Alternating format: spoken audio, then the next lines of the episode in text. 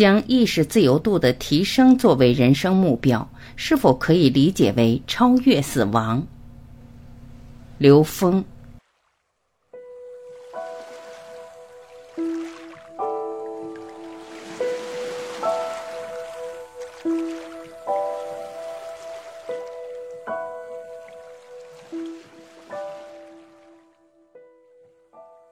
有人问刘峰老师。不同的信仰可能指引死亡后的方向，比如天堂、地狱以及中间的过渡，总是有像的。将意识自由度的提升作为人生目标，是否可以理解为超越死亡？刘峰老师回答：实际上，超越死亡只是人类智慧中底层的，在我们这个空间表层的那么一件事。如果你要真正追求内在自由度的话，超越死亡仅仅是一个有心栽花花不发，无心插柳柳成荫一个附带的事儿而已。因为我们人太执着于这个生命状态了，太执着于我们世间这个相了，所以我们对生死过度的在意。当你过度在意的时候，它变成一种你对生命的一种纠结。这种纠结带来的是什么呢？是对生命的一种误解，这种误解最后会对死亡产生恐惧。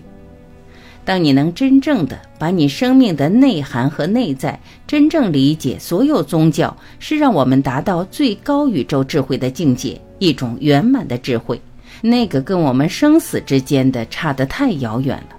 当你把目标定在那个状态的时候，你对生死超越应该是一件小事。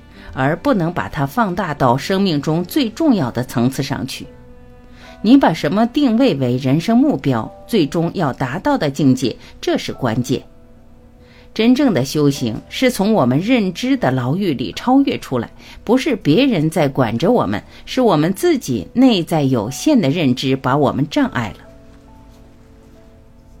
关于临终关怀。人平静的走，要比他生命多延续几天要重要的多得多。你自己的状态非常重要。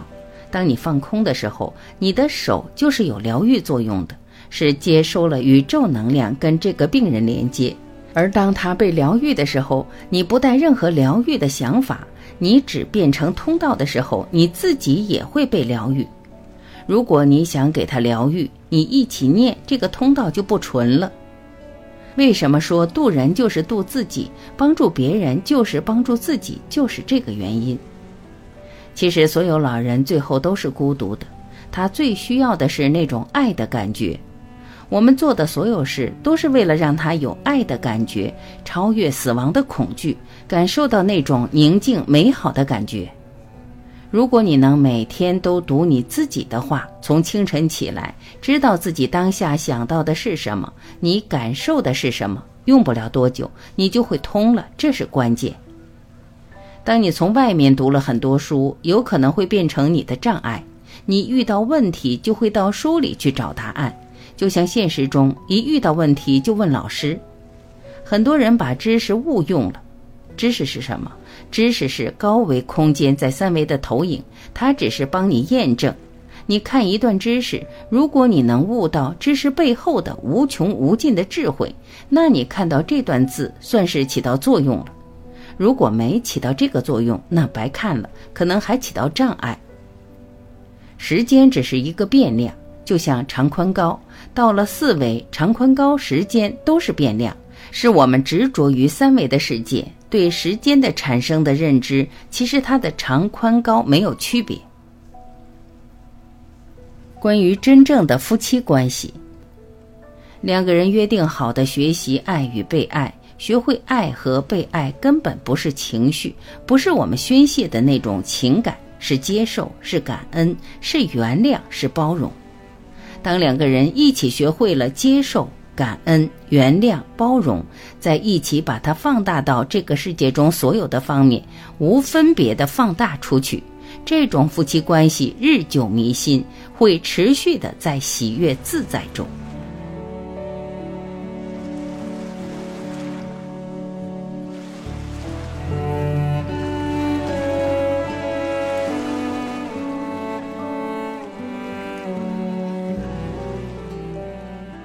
感谢聆听，我是晚琪，再会。